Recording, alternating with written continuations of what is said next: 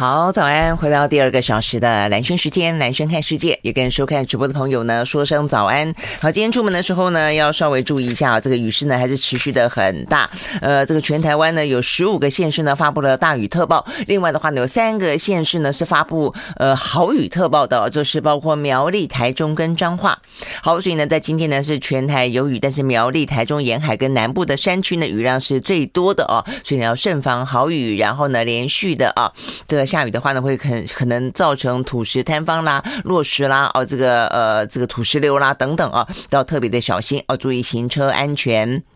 好，那再来的话呢，就是嗯，这两天啊的昨天、今天了，这个雨势最明显。明天的话呢，还是会有一些水汽，呃，但是呢，在这个气象局的预报当中是说呢，大概在明天傍晚开始啊，这个滞留锋面的话呢，就会往北移，那往北移就会的进到东海，然后接下来的话呢，是用呃是西南季风开始影响台湾，好，所以呢，等于在明天开始进行一个交接啊，那到了礼拜六的话呢，会特别的明显，明天其实就礼拜六了哈，到礼拜。天会特别的明显，就是呢，礼拜天、礼拜一一样的是下雨，是属于呢。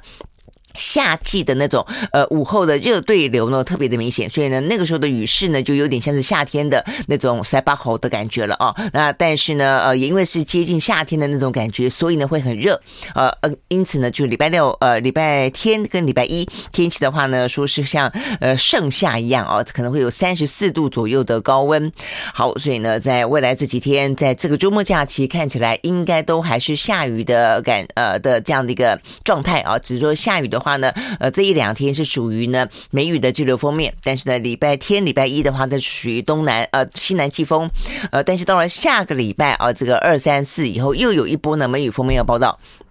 所以总之呢，呃，讲到下雨这件事，可能还在连续下个啊蛮长的一段时间。只是呢，雨势的大小有差别哦。通常梅雨的滞留锋面，它来的呢，可能就会呃更容易有致灾的状况。好，所以这部分的话呢，是要提醒大家注意的。好，所以呢，明天的话呢，就这个梅雨锋面来说的话呢，在明天傍晚啊，会有比较明显的好转。OK，那就今天的天气来看的话呢，呃，下雨的时候就还算是舒服，但是呢，不下雨的时候呢，也还是热啊。所以呢，在南部地区的话呢，高温会有三十二度左右，中部大概有三十度，哦，东部也是差不多三十度。那北部的话呢，大概高温二十七度左右，有一点点啊，微微的凉意，就温度来说算是舒服的。好，所以呢，这大致有关于今天的。天气状况啊，那今天天气的降雨几率还是非常非常的高了哦。但是比起昨天，全台湾大概百分之九十到一百啊，这个今天大概是百分之七十到九十啊，稍微缓和一些些。好，所以呢，这是跟今天天气相关的讯息提供给大家。好，那看完天气以后，一样接下来看的就是疫情啊。那这个疫情的话呢，在今天呢，呃，这个台湾，我想大家会感受到，在昨天的数字连续都是八万多了。那八万多当中的话呢，最受到关注的是重症跟死亡的人数啊。重症的话呢，昨天三百三十三，呃，破新高。然后的话呢，呃，这死亡一百零四也破新高。那所以我们的单日的致死率呢，已经超过了当初陈时中说希望不要超过千分之一，但是昨天的话呢，已经来到了千分之一点二。好，所以呢，距离。一开始本来希望说是跟纽西兰一样，呃，是万分之七啊，所以后来呢，拉高了我们的。期待值来到了呃这个万分之十，也就是千分之一。但是呢，昨天已经突破了千分之一。好，所以致死率这件事情的话呢，呃，我们也只能说我们是一再说啊。但是呢，不管是一开始的快筛剂，尤其针对高风险，为什么会那么多死亡啊？我们现在看这个死亡的人数啊，这个的分布大概是怎么样？死亡的人人里面的百呃有七一百零四例当中呢，有九十七例是慢性病，然后呢，六十七例的话是年纪超过八十岁以上的。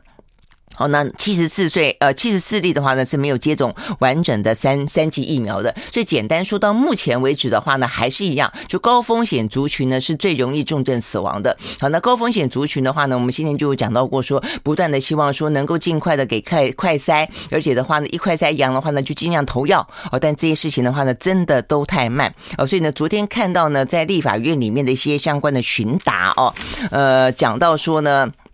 当然，这个在野党哦就批评政府啊，这个相关的预算书呃，这个防疫的预算啊，说这个我们台湾的防疫预算从去年开始，呃，去年前年总共编了八千四百多亿的防疫跟纾困预算，结果呢，呃，从去年的一月到今年的四月等整整一年又三个月的时间，执行了百分之八十五哦，还剩下一千多一千三百多亿，然后呢，执行了百分之八十五里面呢，呃，真正用在防疫上面只花了。一千多亿，然后只占整个特别预算的百分之十七，哦，等于是说我们编了那么多的防疫跟纾困的预算，就像我先前讲的，当初呢五二零的时候呢，民进党在讲他们自己的政绩，跟你在谈防疫，你跟我讲说你的政绩是纾困，是振兴方案，撒钱，你就真的觉得是莫名其妙啊！所以从这个呃昨天在立法院面讨论到有关于这个数字啊，这个预算特别预算的执行，你也可以看得出来，明明编的是防疫及纾困预算。总共呢有八千多亿，就用在防疫的呢只有一千四百六十六亿，只占了特别预算的百呃的百分之十七点五，所以代表的就是你你中间大家一直苦苦哀求，等着你的快筛，等着你的抗病毒药物，等着一些疫苗，从疫情开爆发开始到现在为止，但是呢不断的等啊，但是你花了半天的钱。不是没钱，只是你你根本就是没有真正的在应该要有的时间点上提前的啊去处理这件事情。那昨天呢，呃，这个呃柯建铭啊就辩替这个民进党政府辩驳说，钱都有花在刀口上，都是用来买快筛，呃，用来买这个防病毒的呃这个抗病毒药物，只是时间快慢的问题。那废话。时间快慢是什么意思？就是在昨天一百零四个人死亡嘛，就是这个意思啊。就是你这个跟跟病毒赛跑的意思，就是时间快慢的问题嘛。你说好，我有买，你现在需要，我后年买买给你，是这个意思吗？或者你现在需要，我我改天给你。所以这个问题真的是哈。讲到最后就是好，所以昨天呢，呃，这个一百零四个人死亡哦，我们看到这个数字呢，是真的很吓人。好，不过呢，昨天呢，陈时中的说法是说呢，这是就这一两天看起来呢，数字特别的啊，这个值得警惕。但他说呢，平均起来看的话呢，目前台湾的死亡率啊，还是呢只有万分之五啊，也就是说呢，没有到达万分之十。好，但不论如何啊，这个在眼前我们可能还有呢一两个月的啊，不管是。高原期、高峰期要去度过哦，而且呢，通常死亡率的话呢是落后指标，所以当我们连续几天，意思就是说，现在死亡的人数大概都是在七天到十天前患病啊、染病啊、确诊，然后开始呢他的病程快速的呃这个恶化的人啊，所以意思就是说，当我们现在每天每天都有八万多人的时候，未来这些天是不是持续的都会有那么多人死亡？我想这个部分的话呢是非常值得担心的啦哦。好，所以呢现在当然就是。呃，只能说现在政府开始啊，不管是呃打疫苗啊，现在也说六十五岁以上的老人家啊，这个打疫苗的话呢，送你两剂快筛剂啊，那这个等于是鼓励你去打疫苗。那现在这些事情都可以早做，但总之啊，这个前两天宣布了，然后呢，快筛剂现在也开始比较充裕一点点了。那昨天呢，政府也宣布说，呃，这个长照机构哦，说现在呢可以发免费的啊，这个快筛疫苗，总共发三剂。这样子会不会太少啊？真的就是，因为你们看到现在死亡的多半就是在高风险的长辈、慢性病的，还有长照机构的。你要发免费的，要发就发发多一点，他经常塞，只要有担忧就塞，因为塞出来之后就可以投药嘛。好，所以呃，这个好，所以总之啊，这个昨天宣布说呢，这个长照机构要发免费的快塞剂，然后呢，呃，希望啊这些呃所谓的。只是时程快慢问题啊，就再怎么慢啊，就终于这一两天有一些动作，都希望能够在未来这段时间可以发挥作用了啊。嗯，好，所以总是要做，不管是再怎么觉得做的慢，呃，怎么觉得大家讲到。五锤公告么么诺啊！但是总之啊，这些事情的话，因为未来的话呢，真的是啊，就是在柯文哲的说法里面呢，台北啊已经呢过了洪峰啊，说呢接下来已经是高原期。那高原期的话呢，大概是呃一个月。那所以意意思就是说呢，这一个月里面很可能啊都是可能不至于到每天七八万啦，但是每天可能也有五六万这个样子啊。那陈志忠也说了啊，他说呢，全台湾啊应该也就是差不多进入高原期了啊。那但是他这个说这个高原期。他认为呢，因为我们拉的啊，这个比较平，所以意思的话呢是说呢，高原期可能还不止呢是一个月哦，可能比一个月时间更长。好，那我想这是我们要做好心理准备的。那这个一个月的时间长短是一件事情，但是这个多高是另外一件事情啊。那就是说呢，呃，八八万是我们的高峰了吗？那这个染疫的人数的多寡也是一个问题。就总数，我们认为我们会染到多少啊？那就陈时中的说法里面，他认为啊，这个大概是占染疫哦，就是染染染疫人口占总人数的两成左右呢，应该是我们这一波啊这一波的上限啊，就是说 total。里呢，不管是高峰还是高原，加起来的话呢，两成大概就是四五百万嘛，哦，是这样的意思。好，那但是他就说呢，但是也不排除呃总人数的三成哦。总而言之，经过推估，呃，总染疫人数恐怕会七百万。不过，如果七百万的话，大概就是就是三三成哦，三成多了啦哦。好，那但是是不是真的是这个样子哦？你还没有讲到的是黑数哦，所以呢，我们其实在节目里面，我很早就有提到说呢，这个当。一开始啊，在讲说呢，要用用快筛，呃，我们指挥中心担心的是伪阳性哦，但是我们那时候就讲说，事实上呢，在国际间，呃，比较在意的是伪阴性，就是说呢，不怕说你测出来的太多，我们那时候担心伪阳性是担心医疗量能不足，就担心说你如果测出来都是阳，都跑到医院怎么办？但是呢，在国外他们发现的是伪阳性，就是说你很多应该已经有病毒，但是你没有测出来哦，所以呢，现在其实不少的朋友在身边啊，包括我们的健健身教练也是一样。他后来染疫了哦，那所以我们就停止上课。但是呢，他事实上他自己觉得有症状了三天，这三天他都他都每天都 都快塞，就都没有，然后他只好乖乖再去上班。我说啊，那你还去上班？对，但是他们的健身。健身房就说，反正你就是快筛阴，就得要来上班。那到他第四天呢，才快筛阳哦。所以其实伪阴性有两成左右。所以你看，欧洲在讲说，目前呢，他们认为呢，总人口数的八成大概都已经染疫了。I like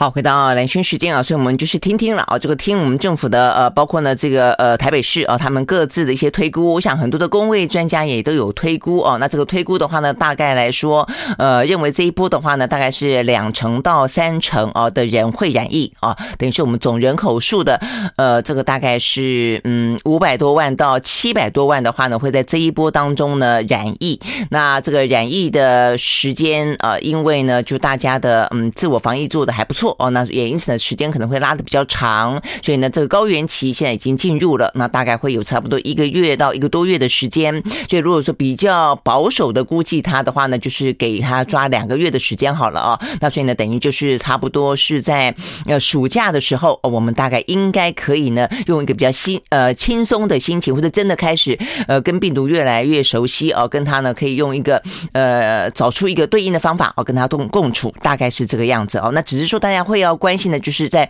这样的高原期间，我们除了大家染疫之外，我们的高风险的族群大概有到到底会失去多少人的性命啊？或者说呢，重症重症之后的话呢，会有多少的后遗症？我想这是大家关心的。也因此，我刚刚谈到的是呃黑数的问题哦，那就是说。呃，目前的唯一性来看啊，目前的国际的例子来看啊，因为到现在为止，你去看啊，这个什么英国啦、法国啦、德国啦，他们的染疫的这个比例呢，通报的啊，这个通报给 WHO 的啊，这个比例，就是跟真正公开的比例的话呢，大概都是百分之呃，大概是三分之一啊，四分之一到三分之一左右。但是事实上呢，所以全全欧洲的平均大概就是三分之一。但是他们真正啊，就是最近在讲说呢，真正他们预估啊，这个染疫的话，大概是到了三分之二，甚至到了五分之四啊，到这么多，所以呢，中间就是所谓的黑数。那我想黑数的意义在哪里？就是说呢，呃，你可能呃染疫了，你不知道。你染可能染疫的没有筛哦，或者没有筛出来，或者说你染疫的筛出来了，你没有通报都有可能。好，那这样子的一个状况的话，代表都是你是比较轻微的。但是轻微的意思就是说，那你得要注意你身边的人，你家里面有没有小孩，有没有小小孩？那再就是你家有没有长辈啊？所以呢，对你来说的话呢，这样子这个黑数的重点啊，不管就是染疫的轻症，或是说呢你不知道有没有染疫啊，这部分的话呢，呃，就是会担心啊这些真正担心重症死亡。的啦，我想这部分的话呢，自己啊非常要很清楚啊，这样子这个辨别啊，就是说不用害怕哦，但是你要清楚知道说自己得要做好什么样子的一个防疫的措施啊，才可以保护自己的家人。好，所以这边就要讲到呢，另外一个就是除了。看起来呢，没有打疫苗的啦，长辈啦，呃，有这个慢性病的啦，还是啊，这致死率最高的一环当中之外，就是儿童脑炎。好，那儿童脑炎昨天的统计的数字呢，是发生率是万分之一啊，所以我们刚刚讲到死亡率是千分之一，那呃，儿童脑炎是万分之一哦，因为目前的话呢，十七个啊，这个呃重症的儿童当中有呃六个啊，就是都是嗯七个啊，都是七个都是有脑炎。好，那脑炎的话呢，到底该怎么办？我想。这重点是该怎么办？那李秉颖是说呢，呃，就台湾来看啊，他觉得很像好几年前啊，二十四年前台湾曾经爆发过呢肠病毒七十一型，它也是会透过呢颅神经进到啊这个脑干，影响到整个的生命中枢、神经中枢，引发肺水肿啦、急性心脏衰竭啦等等等啊，很多孩子呢一到两天之内就死亡，他觉得有一点点像了啊，但是呢。呃，林口长庚的王玉成哦，他也是儿童感染科的王玉成黄黄玉成医师，他也说，呃，就这个呃脑炎的状况来说，确实跟当年的肠病毒七十一型有点像，但是呢，就爆发的速度猛爆的速度，一两天之内死亡有点像，但是呢，呃，表现的方式不太像，所以我觉得这个就比较麻烦，因为你要很清楚知道，有如果有些症状可以看得到的话，那真真的就要赶快提醒家长，就如果你有出现这些症状，很可能接下来会导致呢，呃。呃，这个脑炎那就会提醒，但是他又说症状不一样哦，就刚刚李斌你说的，呃，可能的就是一些呃发呃肺水肿啦哦，那急性的呃这个心脏衰竭等等，可能未必也都一样哦，所以到底该怎么办？那黄玉成是说呢，现在啊，呃五岁以下的孩子又没有疫苗可以打啊，现在呢社区是到处都是病毒，你真要问他。他说他也不知道该怎么该怎么去踩刹车，意思不知道不知道该怎么防了哦。好，那所以呢，对于很多呢家里面有五岁以下的孩童的家长，现在真的是心急如焚，很担心哦，万一染疫的话该怎么办？所以我们就说，保护孩子的方法就是成人。不要染疫，我想这是一个。那再来是真的没有，嗯，真的就是提高警觉吧。如果孩子有任何的异常的话啊，要特别记住任何的一个异常。现在对孩子来说，因为他的病程进展非常快啊，所以呢，尽快的呃就医，那至少确保没事。我想这个是还蛮重要，也只能这样讲哦。那呃，现在很多的。家长据说都是到很多药房啦，去去这个诊所啦，去问啊有没有什么任何的预防性的东西可以去药物可以吃或什么的。但目前来说的话呢，呃，还是没有啊真正的有效啊。所以呢，医生也提醒说，也不要乱投医。那现在的话呢，美国是正在进行莫德纳跟呃辉瑞五岁以下、六岁以下孩童的疫苗的最后的这个实验阶段了啊。那所以呢，未来是说预期在六月份、七月份很可能可以呃进行呢这个紧急授权。呃，好，那所以呢，对台湾来说，台湾有一个消息，本来是说我们六月份哦，要让五岁以下的孩子打四分之一的莫德纳，但我在想说，就直接拿现在成人的疫苗，直接这个减量去打，这样子好吗？这个在美国还要进行实验，还还都没有通过紧急授权呢。哦，所以我想呢，虽然大家急归急啊，但还是要有一些科学上的实证啊，确认，呃，之后呢，再来再来做会比较好一点。好，所以呢，这是有关于呢。呃，这个儿童脑炎的发生率哦，也是让大家担忧的状况。那我们刚刚讲到有关于纾困哦，那因为现在的话呢，呃，各大产产业哦，有四大产业呢，就是都是哀鸿遍野，呃，这个观光啦、旅游啦、交通啦，哦，这个餐饮啦等等啊，所以昨天呃说这个行政院呢拍板了啊，这个通过呢三百四十五点六亿的振兴方案，这个就是我刚才在讲到说，从去年用到今年，我们的特别预算里面还剩下百分之十五，这百分之十五的金额就是一千多亿。好，所以这个一千多亿的话呢，现在在挪出呢三百四十五亿来做振兴的方案。好，但是这个振兴方案昨天哦一公布之后呢，这个餐饮旅游业哦跟这个交通业都都还是一样啊，批评声四起了啊，因为他们说这看不到吃不到，振兴是什么意思啊？你去看它的内容，它怎么补助呢？比方说。呃，这个你去玩啊，他就补助你呢。呃，这个假设说补助两成啊，这个这个呃交通费，或者补助三成的打折啊，这个的嗯住宿费。那你去吃饭的话呢，你可能也是呃这个餐饮啊可以打个几折之类的。但问题你要去吃啊，你要去玩呐、哦，那所以现在旅游业就说，那他们不来玩，那他这个根本就没有办法享受到优惠，所以对于这个呃业者来说就没有办法拿到哦这个方面的一些补助嘛，所以他们认为现在要做的是纾困，就这一两个月，也就是这一两个月，他们大家也预期，我今天来的时候的路上，我的呃。我的我坐的哦，我叫的这个车子是多元啊，多元多元计程车，所以它是一个好大的车子哦。之前呢就是在做旅游的，那就是没有生意嘛，所以就只好来当计程车。他说他他心情是他家没有人确诊，但是他非常的呃理性而冷静的面对。他认为呢再撑两个月，他认为呢暑假还应该可以赚得到钱。因为那是暑假啊，那现在呢哦，那所以现在大家就批评说昨天所公布的振兴方案。太早出来，现在应该做的是纾困方案。我给我们休息会儿，再回到现场。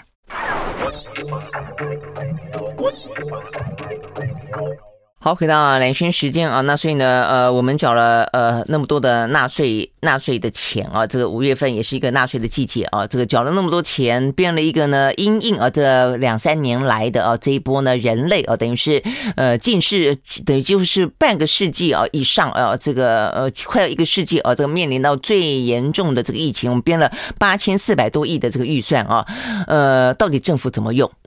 哦，那所以你现在呃该要用的时候呢，他跟你说他用在刀口上了，只是用的慢。然后呢，真正的企业呢嗷嗷待哺的时候呢，他们要的是纾困，你给的是振兴。呃，OK，我所以真的我觉得这个政府，你你得要更用心啊，更用心啊，更去感感受。你要知道基层的百姓，我有些其实在这个，因为我们总整个演绎啊这个。的过程当中，你可能是轻症的啊，这个没有症状还是占了百分之九十几啊。或许我们的官员都是百分之九十几的那那个当中啊，就是很很幸运，甚至没有染疫。然后呢，呃，在整个的防疫的过程当中也都很小心。然后的话呢，呃，运气也都很好，或者你的防疫的资源都很充足。但是你永远要记得，呃，有有。更辛苦的人哦，有更辛苦的人，有更弱势的人哦，有跟你没有一样那么幸运的人哦。我觉得这些人就是我们政府政府要照顾的人嘛。其他的人都可以自己帮助自己，像我们。那但是有些人是需要政府帮忙，因为政府要干嘛的呢？我想这部分真的是哦，对政府的作为来说，就我觉得那颗那颗心真的很重要了哦。所以我每次在看民进党。在讨论哦，这每次在做民调，最近又有新的民调出来啊，就是说台北市的话呢，如果是陈时中的话呢，呃，这个民调多少很好啊。那你如果真的想选举，你就去选举好了，你把这个位置让给真正有心有能力，然后呢，不会浪费那么多我们宝贵的好不容易靠全民防疫争取来的时间。希望你做出更多的有意义的作为，你不要浪费这些时间，你就请你去做你想做的事情，你就去选举好了。哦，我觉得那么多的资源在手上，那么多的预算在手上，弄到。现在的话呢，这个死亡率千分之一哦，这个儿童的脑炎万分之一，我觉得总是啊，这个让每一个家庭很多人是很难过的啦啊。好，那这个看完了相关的疫情之后啊，那一样接下来看的就是欧美股市。好，这个欧美股市呢，在昨天不错，都是呢上扬的。好，我们先从美国开始看起。在美国呢，道琼工业指数呢上涨了五百一十六点九一点，收在三万两千六百三十七点一九点，涨幅是百分之一点六一。纳斯达克指数上涨三百零五点九一点，收在一万一千七百四十点六五点，涨幅是百分之二点六八。S&P 五百呢上涨百分之一点九九，呃，非成半导体涨了百分之三点八七，啊，这是美国股市。呃，欧洲的股市呢，三大股市啊，这个德国涨了百分之一点五九，英国涨了百分之零点五六，法国呢涨了百分之一点七八。OK，好，股市呢终于这一两天比较回魂了啊，但是呢，呃，油价呢也回涨了。这个在昨天的话呢，看起来油价啊，这个涨幅还不小啊，这个纽约。西德州原油呢涨了百分之三点四，收在每一桶一百一十四点零九块钱美金。伦敦布兰特原油上涨百分之三，收在每一桶一百一十七点四块钱美金。那美国的话呢，现在所谓的呃夏季啊，这个开车啊，这个驾驶季节呢正要开始啊，就没想到呢这个油价还涨，呃，真的是苦不堪言。好，那所以呢，因应美国的这个通膨的问题啊，所以呢大家还是非常的关心。那昨天吧，前天啊，这个。呃，联准会啊，他们的这个会议纪要出来之后，呃，意思就是说呢，在未来两个里呃两两个月当中啊，调高五十个基点啊，应该是一个适当的状况，但是也暗示了这个升息要有灵活性啊，所以如果未来两个月呢，呃，都升了五十个。基点之后呢，整个的通膨受到控制之后，有没有可能啊，这个状况出现改变？呃，现在呢，这个联准会啊，有官员说了，他们说呢，希望在九月份的话啊，如果呢，整个的美国的情况呢，在可掌控的范围之内的话呢，呃，应该可以放缓或停止升息。哇，这个听起来呢是还不错的消息啊。如果说呢，呃，这几个月的调节让这个通膨的状况呢，可以呢稍微控制住的话啊，我想。这部分又出现了另外一种新的说法。好，那目前的通膨呢，到底是不是可以那么的安心啊？那美国会不会有这个经济衰退？就一方面呢，又担心物价太高；二方面呢，呃，踩了啊，这个就是踩了量化宽松的刹车呢，开始升起之后又担心啊，是不是呢会让整个经济迈入衰退？有两个数字啊，来看这个周末当中的数字，一个呢是美国第一季消费者的支出，哎，看起来好像还不错啊，没有想象中来的糟，因为先前不是什么 Walmart 啊、Target。啊他他们的这个财报呢，呃，营收还不错啦，利润很惨哦，哇，这个惨兮兮的，搞得啊，这个整个的零售呃业啊，这个零售类股呢，都是一片惨淡啊。但是今天这个数字看起来，他们预期的数字哦，是百分之二点八，呃，比起去年。呃，同期成长啊，但结果呢是百分之三点一哦，所以呢好像还不错。但是呢，这个经济成长率的话呢，预期是负的百分之一点三，结果呢是百分之负的百分之一点五，所以等于是经济成长率在第一季呃比想中更糟。但是呢，消费者的支出呢看起来似乎也还没有这个受到太多的惊吓，因此而止止步哦。好，所以从这边来看，你就会看到今天美国呢有另外。呃，这个相关的财报也是零售业啊，表现呢确实也就还不错哦。所以呢，先前的我们刚刚讲到几个呢财报很惨的啊，似乎呢呃，它也就是有各自不同的状况了啊，可能他们采取的不同的策略啦，啊，不同的公司公司体制啦，都有一些不同啊。比方说，在今天看到的这个表现还不错，就梅西啊，这个 Macy 百货呢，在美国是一个非常大的啊这个百货零呃零售的呃百货公司。那另外一个叫做 Dollar Tree Store 啊，这个也还表现的。还不错啊，所以这两家公司的话呢，财报呢表现都还蛮亮眼的。好，那除了这两家呢，呃，零售百货表现还不错啊。那另外的话呢，有几个个股哦，看起来。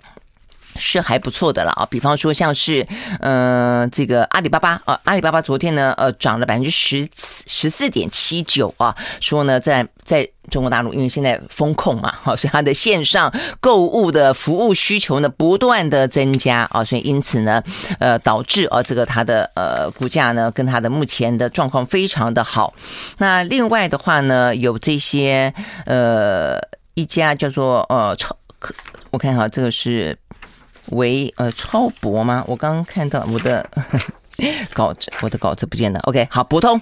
博通的话呢，它并购，它并购呢，呃，VMware，它是一个呃软体的公司啊。那所以呢，这部分的话呢是六百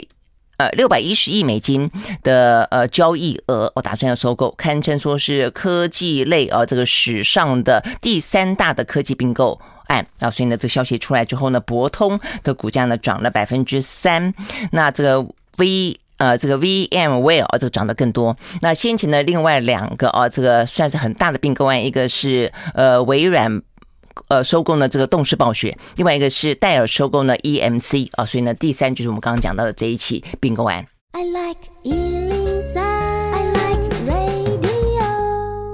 好，回到蓝轩时间啊，那我们接下来的话呢，就是我们的每个礼拜五啊，这个战略大棋盘的单元。在今天的话呢，我们要聊聊哦，这个到底呢，这个在呃拜登来欧洲呃亚洲之前的话呢，我们请了严正三老师分析一下哦，要看看哪些重点哦。那这个重点我们特别提到的呃，包括了这个四方会谈，包括了呃印太的经济架构，包括了呢日本啊，这个跟美国所宣布的联合声明当中啊，到底怎么描述台海啊？这个会不会呢？这个日本的周边有事，包含了台海。有事，哦，那所以呢，经过了一个礼拜之后啊，这个拜登也回去了，去处理呢他这个呃德州十八岁的少年啊，这个枪杀自己的祖母，然后呢造成了一个国小当中二十一死啊这样的一个呃国内的枪击惨案的呃。的国内啊，这个非常呃严峻的政治的问题了啊。那留下来的台湾啊，这个留下来的亚太局势到底该怎么去分析？好，所以呢，我们今天的话呢，请到的是淡江呃这个国际事务跟战略研究所的黄介正老师啊，我们来做分析。Hello，老师早安。蓝轩早，各位听众，大家早安。OK，好，那这个呃，我想大家最关注的还是拜登啊，这个在呃，先是说呃，要用这个军事呢，这介入防卫台湾啊，这个接下来的话呢，又说呢，这个战略模糊并没有改变，又讲到说呢，一中的政策没有改变。那今天最新的消息是啊，这个美国的国务卿，也就是呢，呃，这个呃，布林肯啊，他呃发表了一个蛮重要的啊这个演说，这个演说当中，我想有点像是把这段时间就这一个礼拜啦。呃，拜登所呃释出的混乱的讯息啊，试着把它重新再整理一下，呃，重新定义一下，或者说呢，呃，下毛，呃，去重新描述哦，到底到底对中国大陆、美国采取什么样的一个态度？我很我很快的讲一下，之后再来请老师做分析啊。呃，布林肯的说法是说呢，呃，这个拜登政府对于中国政策有三大支柱，第一个呢是投资厚植国力，第二个跟盟邦跟伙伴能够群策群力。第三个呢，希望呃，对于未来提出跟中国大陆一较高下的愿景，哦，所以意思就是他讲的很这个这个三大支柱听起来很广哦，所以呢，呃，意思就是说美国自己要厚植国力了啊，然后跟盟邦，然后再来对中国。那对中国方面的话呢，他们再次重申了啊，这个所谓的一中政策没有改变。然后讲到呢，台湾关系法，讲到美中三公报，讲到六项保证，那他再次重申呢他的底线是什么？不呃，不支持台独。然后，但是也支持以和平方式解决两岸问题，一直也不支持武力片面改变改变那个现状啦哦。OK，大概是这样的一个重点啊。就老师你怎么看？那很多人还是在。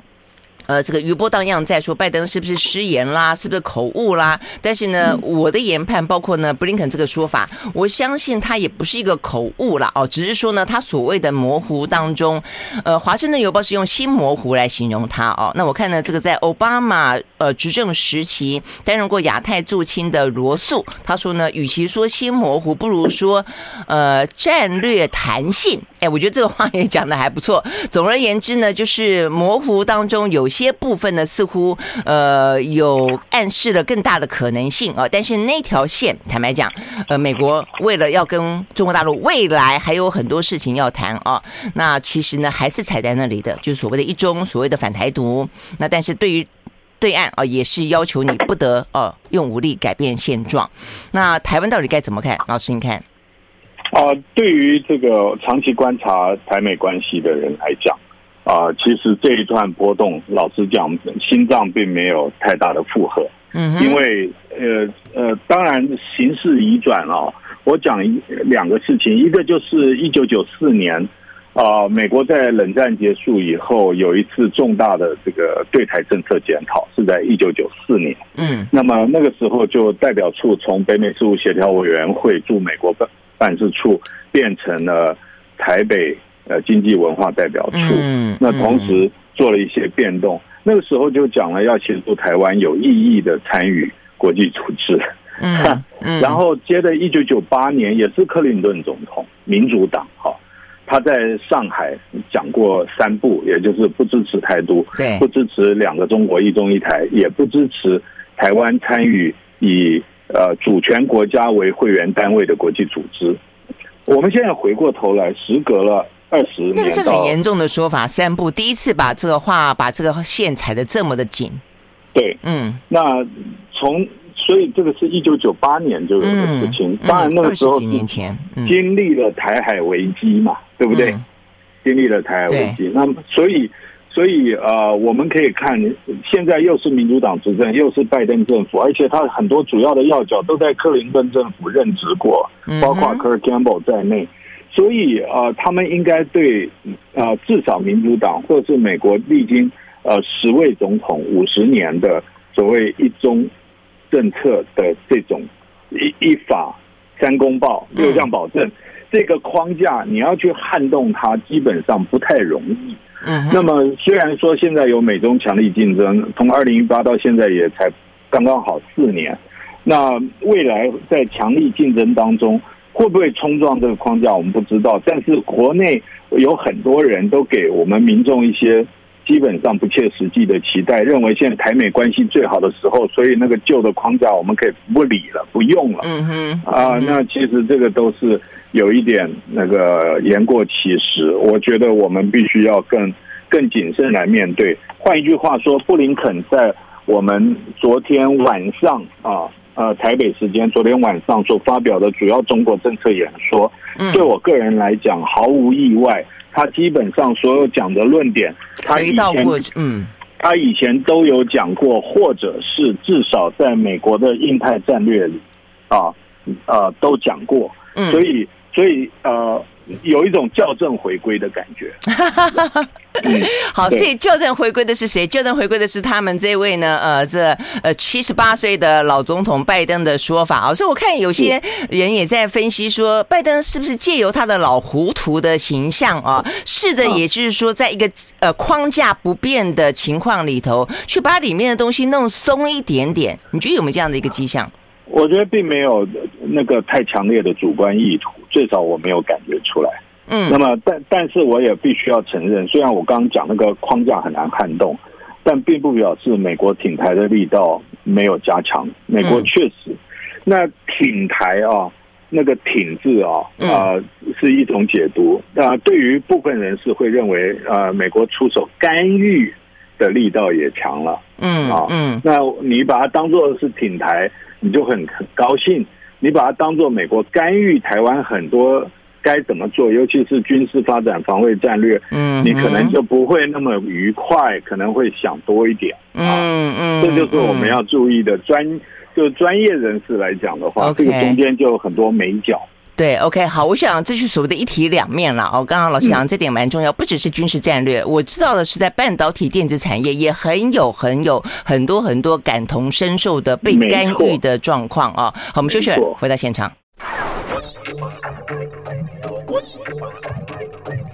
好，回到兰萱时间啊，是我们呢继续和线上邀请到的淡江大学的黄杰正老师哦来聊呢，呃，这个拜登亚洲行过后哦，到底留下了什么？我们怎么怎么去分析啊？所以目前看起来的话呢，布林肯最新的啊有关于呢呃这个中国政策的演说，呃，真的就是像老师刚刚所形容校正回归了啊，就回到这个框架。好，那只是在过程当中的话呢，确实啊，其实我们也感受到，就是美国试图让呃这个。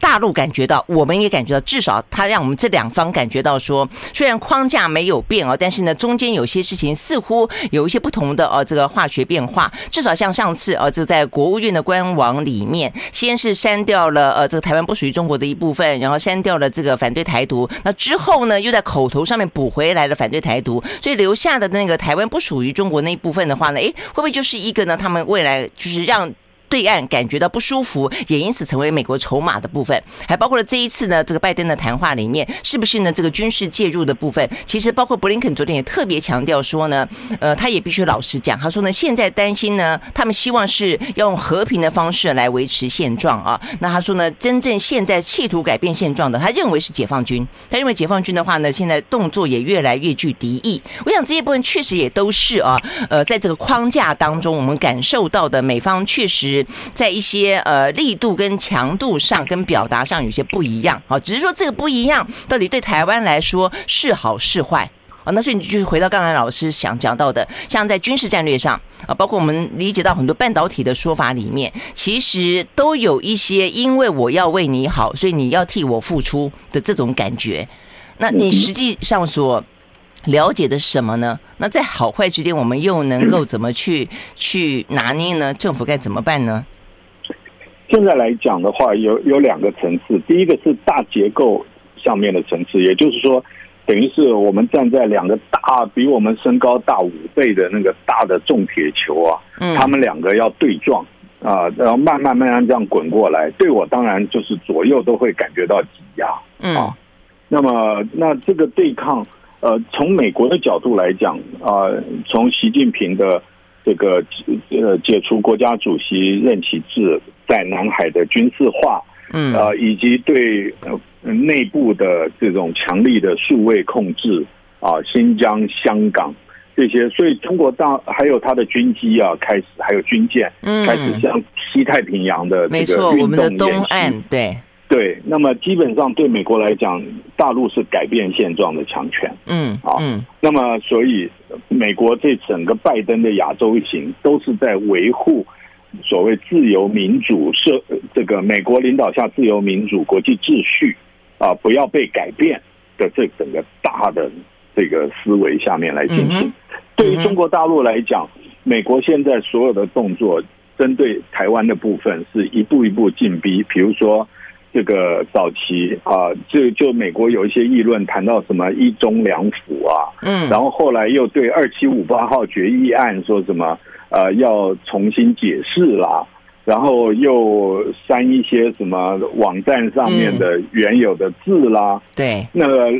就是对中国大陆来讲，你美国一直在掏空啊，五十年前讲的那个一中原则啊，所以美国美国有变，至少在对两岸上面对一中的的这种认知上面，嗯，开始在转变了，所以双方都认为错在对方。那么我们夹在中间就非常困难。再来就讲到第二个层次，第二个层次就跟时间轴有关了。嗯，就是说美中是长期竞争的。那那最风险最大的反而是现在那个，因为未来我们现在不知道，我们现在的风险都很高。第一个，中共二十大的人事布局，还有它内部的经济啊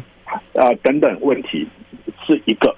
拜登总统十一月八号。在其中选举会不会输得很惨？嗯，然后民主党失掉国会参众两院的多数，